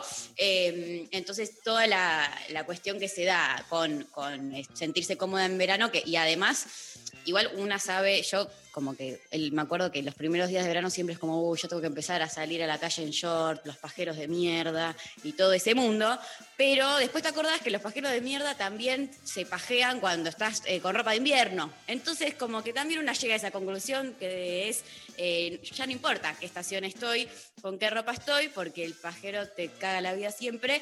Eh, eso es la conclusión que yo llegué, pero es cierto que hay eh, toda una cuestión en relación al verano con, eh, no sé, tenés que ponerte la malla y la pasas como el ojete porque hay un sistema patriarcal donde la belleza hegemónica es una y estamos siempre lejos de cumplirla porque esa es la joda, entonces se vuelve bastante incómodo. Pero bueno, acá eh, otra persona por Instagram dice, el calor, no puedo dormir. Bueno, no, cualquier cosa que haga que uno no pueda dormir tranquile, me parece digno de ser odiado. Así que bancamos también. Eh, Adrián dice, mi trabajo hace mucho calor, entro a las 15 horas. Bueno, suerte, mandamos fuerzas, eh, no sé, una agüita fría, congelada, pónganse un, agua congelar en el, en, el, en el freezer, en el congelador antes de salir, así les dura. Yo tengo muchos tips, si quieren después hago un, 10 tips para sobrevivir al verano. Eh, de noche querer abrir la ventana y que me entren mosquitos. Sophie Cornell, el de los mosquitos estaría siendo, ¿no? El argumento principal, ¿estamos de acuerdo? Es el, el top, argumento top hasta ahora, por lo menos en, en todo lo que es el mundo de Instagram, top 1. Muy bien, me encanta. Eh, el calor y la falta de aire acondicionado, el barbijo me da asfixia. Bueno, entramos ahora en todo este terreno de la convivencia, ¿no? De eh, barbijo y verano, y chivo, y transpiración, y, no respirar, porque si en general uno no respira en verano por cómo está el clima, con el barbijo se vuelve más difícil. ¿Vos cómo te llevas con el barbijo y el calor? Nah, yo qué sé, o sea, me llevo, digamos, este, para mí es una cosa previa. Cuando uno está como este, así seteado, con, yo estoy cada vez más New Age, ¿viste? Cuando estás seteado con buena onda, todo te chupa un huevo. O sea, le encontrás la vuelta. Cuando estás seteado con este, onda negativa, a todo le encontrás la vuelta, porque todo es de alguna manera antinómico y contradictorio. Entonces, el mejor amor del mundo tiene algo negativo, que es que en algún momento uno de los dos se muere, ¿viste? O sea, se termina, yo qué sé. O sea, na- nada este, lo podés vivir así. Qué, qué choto lo que dije, ¿no? Bueno, vamos a hacer. Che, este, mm, ¿en qué andabas? Me fui, a atender un, llam- mensajes. me fui a atender un llamado, perdón, pero me llamaron del banco. Leyendo. Hablando del capitalismo. me, están, me están matando, boludo. Eh, plusvalía financiera, la concha de tu madre. Eh, Hola Intempes, a mí me gusta. Ah, no, esto ya lo leí, creo. Ah, no, Allá, ¿qué? no, no sé ¿No? si ya leí este mensaje o no. Hola Intempes, a mí me gusta el verano, pero me gusta tanto como otras estaciones. Seguro alguna me gusta más que las otras, pero no sé cuál. Igualmente lo que odio del verano son los mosquitos. Dijimos con Sofi que el argumento de los mosquitos es el top one Sí, del de día. una, de una. ¿Tenemos otro audio o no, Pablo? Uno, a ver. Hola chicos, buenos días. Se la va a extrañar a Lu. Eh, del verano lo que detesto, bueno, obviedad, el calor. Eh, no sé cómo será este año, o sea, no sé cómo vendrá el verano pandémico, pero ir a trabajar en el subte todo pegoteado, por más que haya aire acondicionado. Eh, el cambio de entrar a lugares con aire acondicionado y salir a la calle que te deja partido al medio. Y extraño mi adolescencia que empezaba la temporada de pileta y me la pasaba todo el verano en el club. Eso sí, eran veranos que valían la pena. Les mando un beso a todos. Qué aburrida la pileta, boludo. No. A mí me aburre, o sea, me encanta la pileta para darme un chapuzón. Estoy 10 minutos, 15, un 20 si hay mate. Y después, pero la gente que está cuatro horas en una pileta, nada, me aburre. Yo soy un tipo, soy geminiano. Ah, re. Eh, pero, o sea, ¿no sentí que te puedes divertir? En la pileta, Sí. ¿qué haces? Nadás. mm, Juegas con una pelota. eh, un flota-flota. Un. eh, haces. eh, Waterpolo, dice. Sí, o no, ¿cómo se llamaba el otro? Que Prefiero- uno sale de la pileta y todos. Marco Polo. ¿Te acordás de ese juego? No. Sal- están todos en la pileta, sale uno. Sí. Están todos con los ojos cerrados. Sale Sí. uno y, y todos tienen que empezar a gritar Marco y otro grita Polo. Alguien que haya jugado este juego, por favor, porque si Nadie, me siento, nadie, pero me siento una loca. ¿Cómo termina? Y en un y como no me acuerdo bien cómo- Todo el mundo dice Marco, dice todo y otro grita ¿y? Polo y se y en un momento alguien se tira y, No tenés y- y idea, lo atrapan. no, para, algún oyente que haya jugado esto alguna vez en la vida, por favor, que me diga, no, sí, este Estás fue. hablando de O sea, no me acuerdo cómo terminaba el juego, pero te- existe, lo he jugado. Nadie de acá, listo. Bueno, estoy loca, lo soñé, me están queriendo decir eso. Nunca lo jugué. Existe, Sofi sabe en que una- existe. Nah, Sofi, ¿qué sé? Bueno, eh, ¿Te sentís mal? Me no- siento mal y siento que deben haber oyentes que pueden ayudarme a sentirme mejor. Me gustaría que se manifieste. Bueno, no, no- no están. Nos vamos a la pausa. A ver si aparece alguno que jugó el Marco Polo. ¿Te aparece, Sofi? Sí, acá dicen, eh, María, aguante. Mentira. ya aprendiste lo peor de la radio. No. Aprendiste lo peor de la radio. Eh, nos vamos escuchando a Catupecu Machu con la presencia de nuestro amigo Lisandro Aristimunio para vestirte hoy.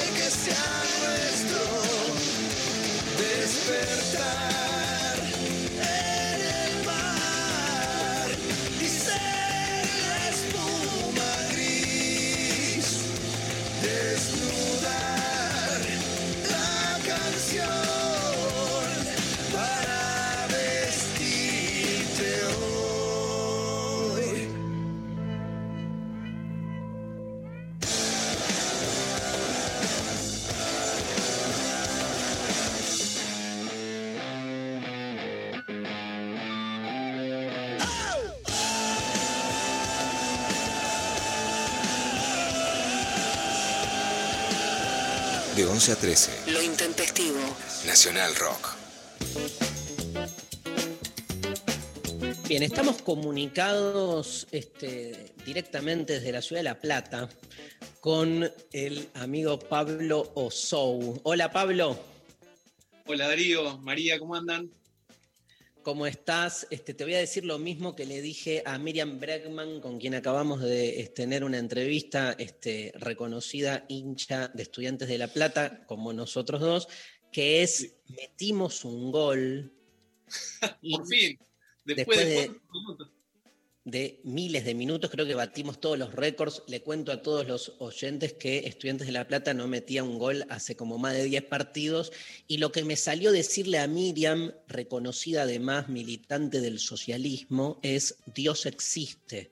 y entonces tuvimos una linda charla acerca de ese tema, cosa que necesito como charlarlo con vos, porque a vos que también sos hincha de estudiantes, pero además fuiste muchos años de tu vida cura.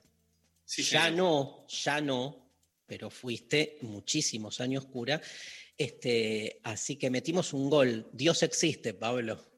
Dios existe. Me hace acordar una vez que íbamos perdiendo 3 eh, a 0 con eh, eh, el equipo de Ecuador, no me acuerdo el, nombre, el de Quito.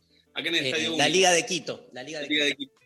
Me había llevado mi primo a la cancha y mi tío, y se miraban por detrás mío y decían, trajimos a este tipo a la cancha. Y entonces yo empecé a rezar, como hacemos los que somos creyentes, pero también los que no son creyentes en esas ocasiones. Y el partido termina 4 a 3. No sé si se acuerdan de este partido, era, era por, la, por la Copa sí, Libertadores. No, era el Sporting Cristal, el Sporting Cristal. Sporting Cristal. Sí, de Perú, sí, sí. De Perú.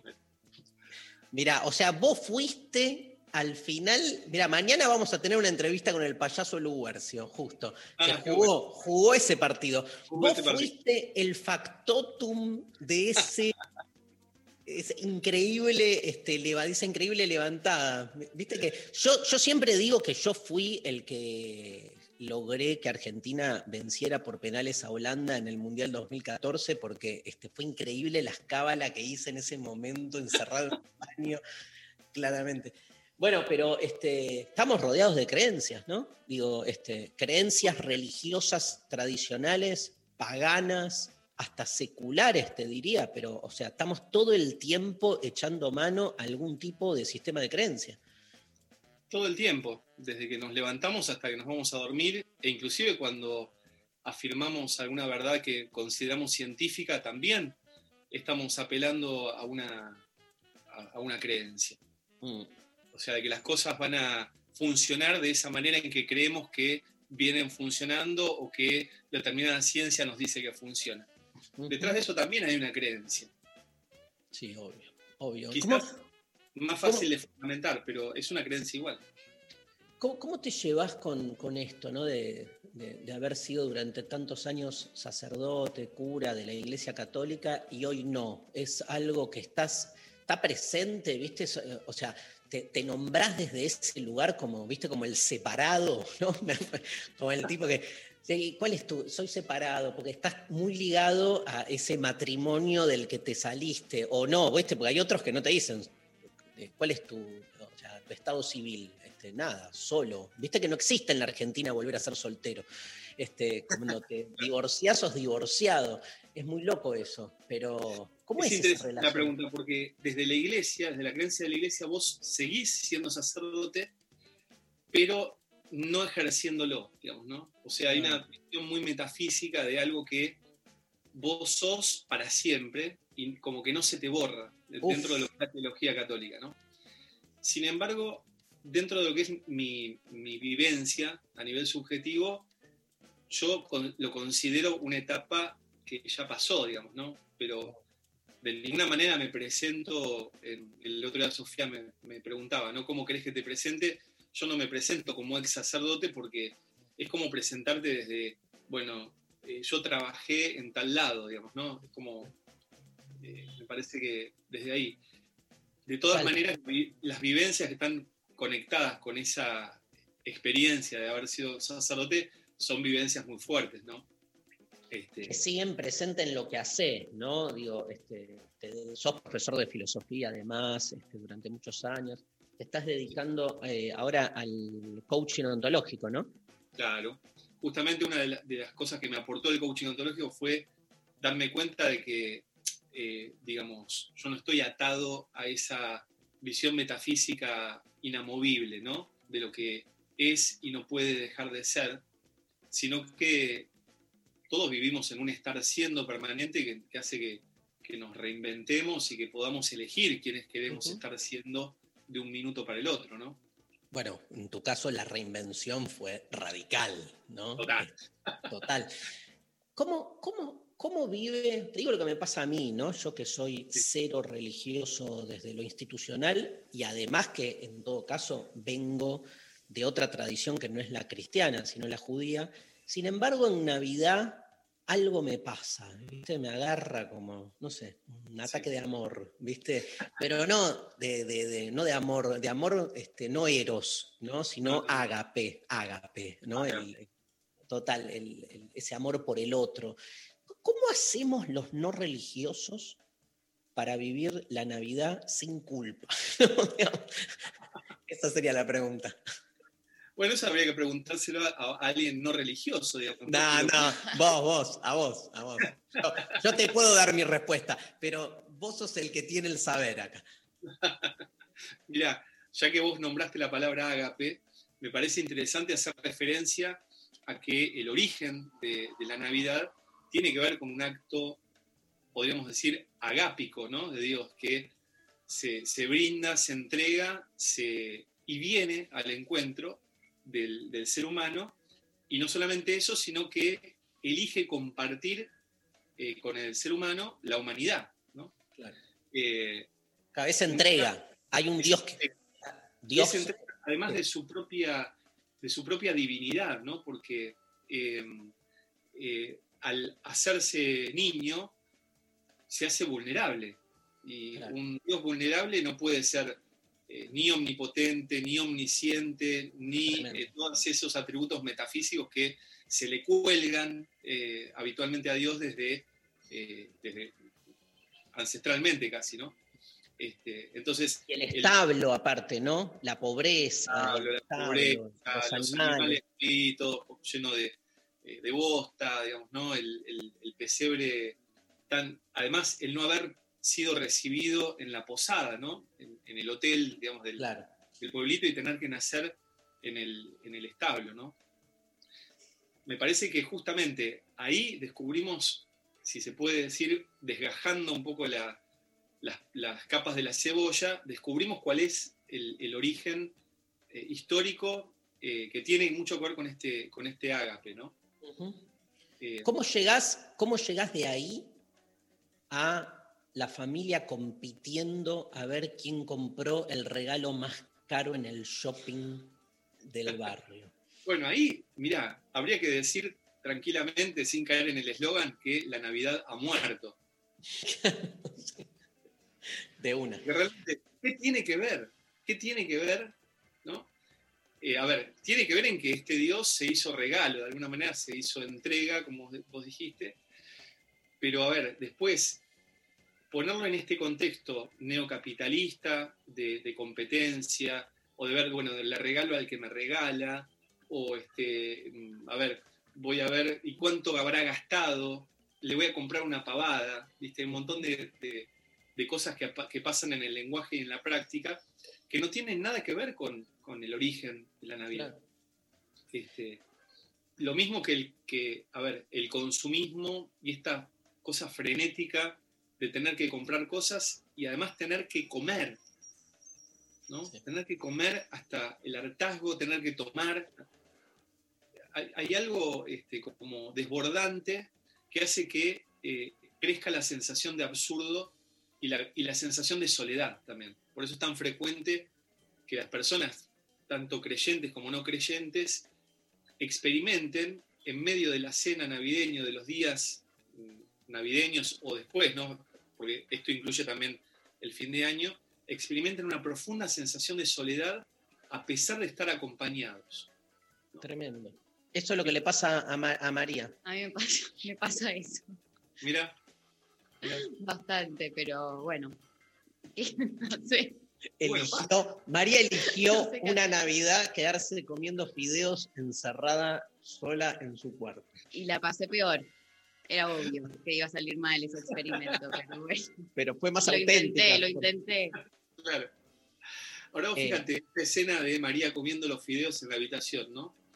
Eh, como también María comiendo esos fideos en su habitación hoy, podría estar conectada con un montón de, de personas desde la intimidad, desde, desde la hondura, desde la profundidad, desde el afecto. Y sin embargo, eh, es algo que hace falta que ocurra, no, no necesariamente por la existencia de una red social o de la hiperconectividad en la que estamos viviendo, ocurre naturalmente. ¿Qué pasa? Que de todas maneras, y a pesar de tener todas las posibilidades de estar conectados, aún desde la habitación con solo con los fideos, eso no ocurre. ¿no? ¿Por qué no ocurre? Tremendo. Escúchame, es la dualidad de. No, pero digo, es la dualidad eh, de la Navidad, es la dualidad de la iglesia también que es la dualidad de nuestro sistema de creencias, pero me quiero detener ahí. La dualidad de la Navidad es puerta cerrada, puerta abierta. O sea, hace, hace siglos que festejamos la Navidad puerta cerrada, con el capitalismo en el medio, que me parece que es la clave para entender esto. Que bueno, es la dualidad, el niño en el pesebre y Papá Noel derrochando regalos. Entonces, este, pero también hay dos iglesias, ¿no? Digo, hay que decirlo eso. Eso también se da al interior de, la institución.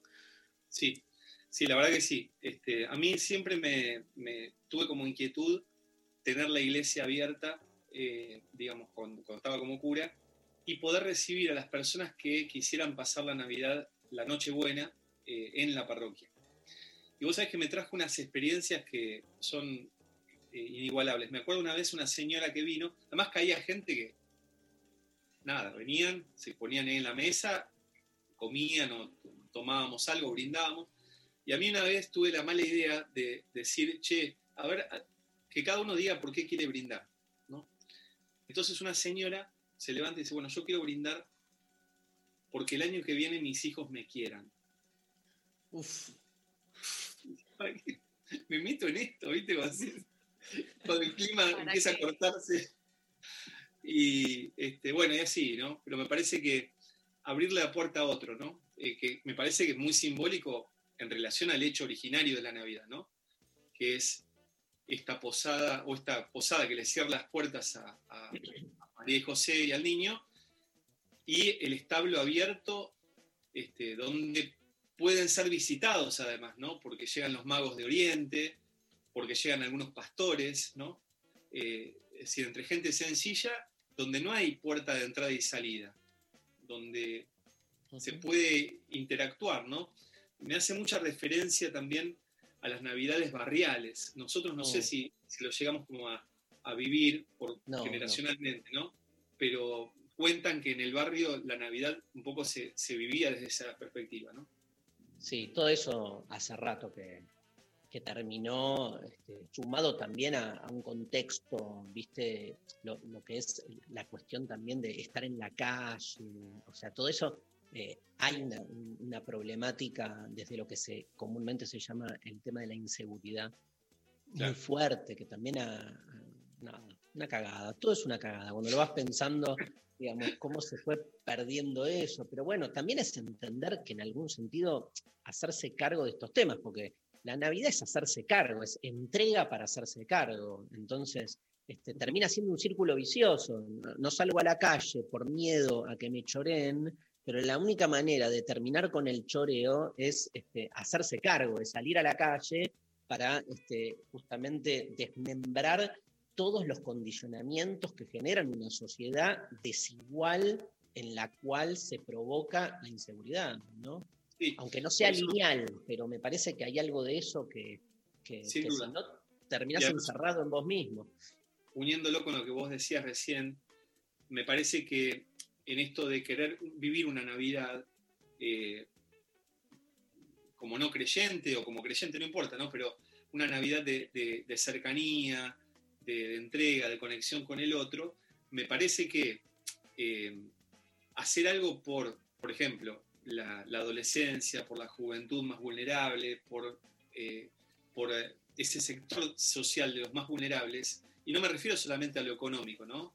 Mm. Hacer algo por el que está, por el que está aislado, por el que, está arruinado, está solo, se siente frustrado, fracasado, los que viven la ausencia en estos días, ¿no? Las ausencias de, quienes partieron. Claro, a, ver, achicar todas estas distancias hace que de alguna manera podamos construir un mundo más seguro. Sí, de una, de una. Me mató lo de lo del estar solo, ahí en el medio de la multitud, como la canción de, de los abuelos, ¿no? Pero hay algo ahí de estar rodeado de gente y sin embargo te sentís más solo que nunca, porque hay, porque el ágape, ese amor como retracción o como entrega, tiene que ver justamente con salirse de uno mismo. Creo que ese es el mensaje más fuerte de, de la Navidad. Estaba pensando que a, a Jesús, o por lo menos a, a María y José, los hubieran levantado por, ¿no? Por portación de cara, ¿no? ¿Te imaginas ese? Seguro. Ellos iban caminando a un censo, viste, que se hacía periódicamente en, en Jerusalén. Y, bueno, los sorprende un poco el, eh, el, momento del parto y por eso tienen que pedir albergue, ¿no? Eh, así que tranquilamente, están, son, es el extranjero, digamos, ¿no? Es el, Total. el- es el otro el que viene, el que no tiene cómo acreditar que, que- que es confiable, ¿no? Y, y- y mucho menos acreditar que, que- que llega- lleva en, en su vientre a alguien especial, ¿no? Que en este caso es Jesús. este, me parece recibir al otro. Ahí está el, mensaje, ¿no? Te hago la última pregunta, un placer charlar con vos como siempre, Pablo. ¿Qué, qué onda? ¿Y, y Papá Noel qué te genera? Porque tampoco vos como alguien que está ahí, tampoco podés decir, eh, deconstruyamos a Papá Noel, no. O sea, le, le tratás de buscarle una vuelta o no. Mira, yo siempre fui un reivindicador de Papá Noel, inclusive siendo cura, porque eh, Papá Noel tiene un origen también muy lindo y del ágape, ¿no? Porque Papá Noel es eh, San Nicolás, es decir, es un obispo muy generoso. Hay un montón de anécdotas en torno a San Nicolás. De ahí viene, viene la- la- el nombre de Santa Claus, de San Nicolás. Eh, entonces hay un origen también que tiene que ver con el, con el regalo, con el- el- la preocupación por el más pobre, inclusive con la, preocupa- la preocupación por la mujer, porque hay una anécdota de San Nicolás tratando de librar a una mujer de un acoso, eh, de un abuso. Este, bueno, en fin, la cosa es, eh, ahora, este Papá Noel filtrado por Coca-Cola o disfrazado de Coca-Cola, a mí me da casi película de terror, ¿viste? Es como algo, eh, algo hermoso y entrañable que se vuelve siniestro. O sea, eh, me parece, de todas maneras, eh, emparentar los regalos de Papá Noel con este Dios regalo, este Dios que se entrega, que se acerca, que se brinda, eh, me parece que es una tarea pendiente. Eh, El regalo. El La, regalo. la clave es el regalo, porque el regalo es un, un dar eh, que no espera devolución, ¿no? Este, y, y por eso hay que ser muy concreto a la hora de sacar eh, al regalo de, de- de- de la lógica del intercambio de regalos. O sea, una economía del regalo es un horror, porque es, este, te regalo para que me regales. No, el regalo es justamente interrumpir esa, esa circularidad. Este, uno da este, porque sí, nada. gratuitamente porque quiere y porque lo siente. Total. Y ahora también te lo uno con el balance, ¿no? Que también tiene que ver con los regalos. Porque viste que esta época del año es la época de los balances, ahora aparecen los canales de televisión seguro haciendo un informe de cómo fue el año, ¿viste? Y aparece, empezás a balancear cómo me fue, cómo no me fue, qué perdí, qué gané, te empezás a comparar, ¿viste? Me parece que eh, un- una mirada desde el regalo es eh, valorar lo que recibimos y lo que pudimos hacer como regalo y quedarnos ahí, ¿no? Como dice Aristóteles, que la, la alegría es el descanso eh, del- en el bien, el descanso del, del alma en el bien. Bueno, me quedo ahí, ¿no? Tranquilo, descansando en lo que recibí, en lo que logré, y más que el balance de, de- de ese balance del punto negro, ¿no? Total, pero que metan un gol. Todo bien, pero, pero ganen. O sea, No, que ganen, porque meter un gol, ¿viste? Y empatar no sirve para nada. Nosotros que somos bilardistas sabemos que eso no sirve para nada. el programa de hoy ha unido en el arco del bilardismo al cristianismo y al marxismo y al peronismo. Estamos todos adentro. Pablo, gracias. La gente te encuentra en las redes, ¿no? Sí, sí, Pablo So, me buscan en las redes, ahí está. Ahí está en, en las redes Lo Intempestivo, ya hicimos circular tu nombre. Gracias, Pablo, un placer enorme y feliz Navidad. Vos, feliz Navidad para vos también. María, un abrazo grande.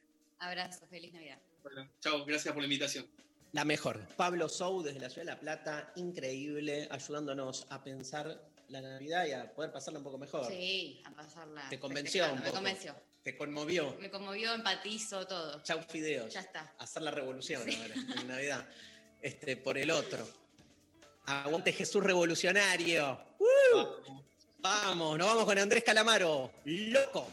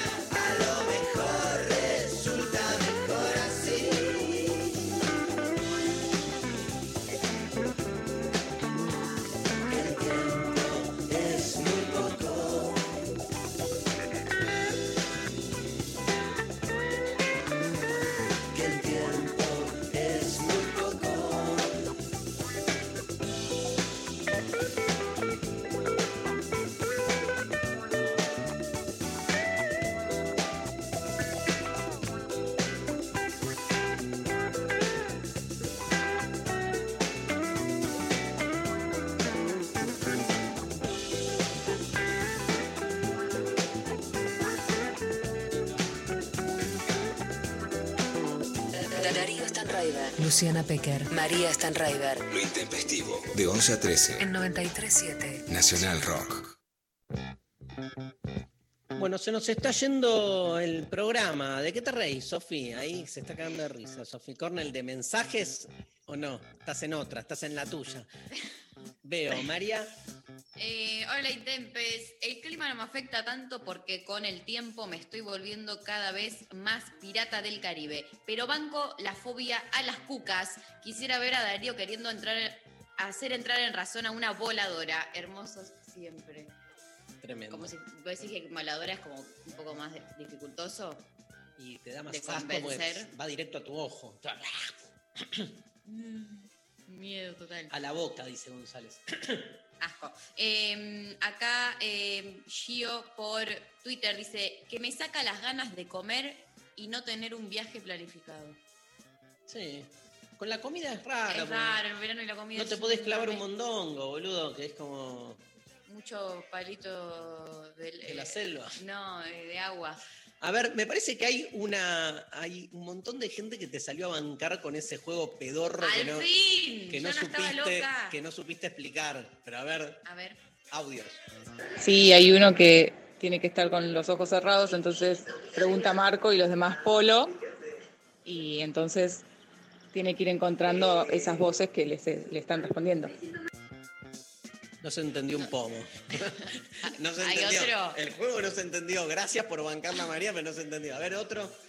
Sí, María Marco Polo, el que sale de la pileta, después se tiene que tirar con los ojos cerrados y ir a buscarte de acuerdo al- a la voz. Cuando vos diciendo Polo, Polo, el que tiene los ojos cerrados grita preguntando y los de la pileta contestan para que el otro los pueda encontrar y la cosa es que eh, te encuentren a pesar de que tengan los ojos cerrados. Pero- ¿Qué me acordé? ¿Qué? Hay uno que queda en la pileta con los ojos cerrados. O sea, el resto también puede estar en la pileta y hay una opción que es cuando salís de la pileta para que no te agarre. Cuando el que tiene los ojos cerrados pregunta Marco y el que está afuera de la pileta, es- está literalmente afuera de la pileta, tiene que decir.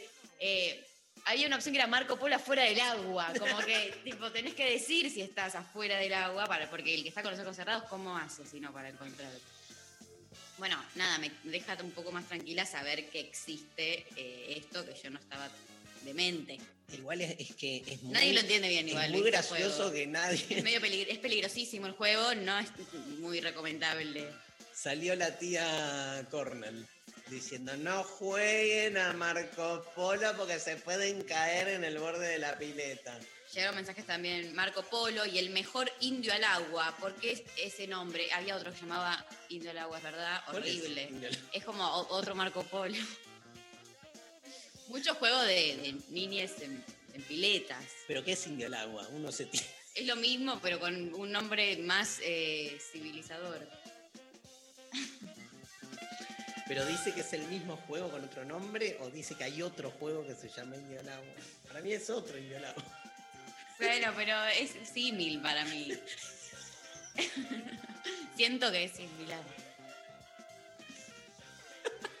Lo importante es que siempre hay uno que se hacía mierda, porque es- hay- siempre hay uno con los ojos cerrados tratando de encontrar gente en una pileta con agua, o sea, o te ahogás o te la pegás contra un borde.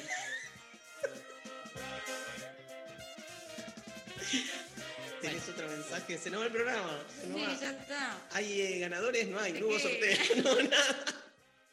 No hubo nada, nos vamos entonces. Este, bueno, eh, Gracias por los mensajitos, quedaron un montón.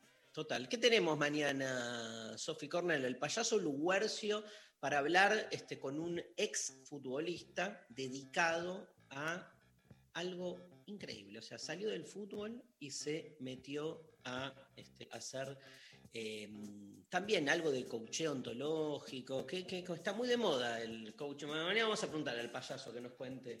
Igual le vamos a hablar con él porque fue uno de los jugadores, Más importante. eh, metió el sexto gol en el 7 a 0. Ah, bueno, no tenía ese datazo. Sí, datazo, datazo. Y en el partido que nombraba Pablo Sou. Eh, ¿Y quién más esta mañana? Nadie más por ahora. Ah, estamos, estamos cerrando, estamos cerrando una segunda entrevista. Y el miércoles tenemos este. Último día. El miércoles va a estar la Inca, que Bien. ya sabemos, y está confirmado. Vamos a cerrar con Felipe Peña. No voy a faltar. Felipe Grosso, que fue nuestra primera entrevista Y será- en marzo, sí. y con él cerramos el año, un Grosso presentando su libro Gardel. Bueno, nos vamos. Este, Natalia Bravo en la operación técnica, muchas gracias Natalia, Pablo González, Sofi Cornell, Lali Rombolá, el eh, equipo de lo intempestivo. Un gran abrazo a toda la gente de la Nacional Rock. Nos vamos escuchando. ¿Qué crees? Gorilas, gorilas, gorilas, gorilas. Feel Good Inc.